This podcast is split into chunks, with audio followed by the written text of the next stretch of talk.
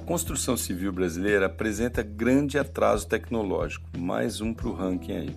Segundo estudo realizado em 12 países, o Brasil é lanterninha na adoção de tecnologias para o setor. Para variar, quem lidera o primeiro lugar são os japoneses. Para se ter ideia, quase 6 de cada 10 empresas brasileiras ainda está no estágio inicial da jornada para a inovação, ou seja, ainda utiliza métodos e tecnologias tradicionais para a execução de seus negócios. E entenda que não basta a utilização de um sistema, né, como o AutoCAD, por exemplo, de criação de plantas, trata-se de todo um conjunto operacional da empresa.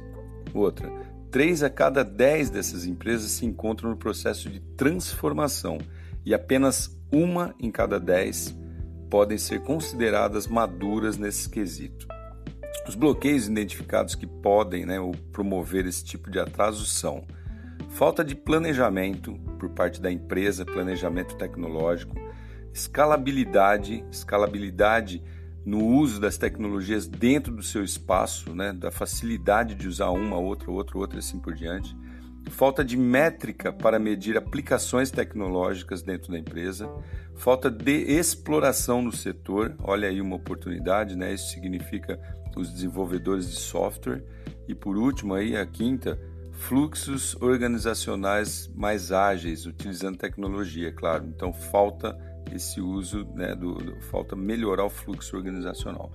Bom, profissionais do setor acreditam que um dos principais desafios para o futuro e, consequentemente, a melhora esteja na aplicação de tecnologias ágeis para o gerenciamento dos projetos, que, segundo eles, é um gargalo ali gigante dos brasileiros.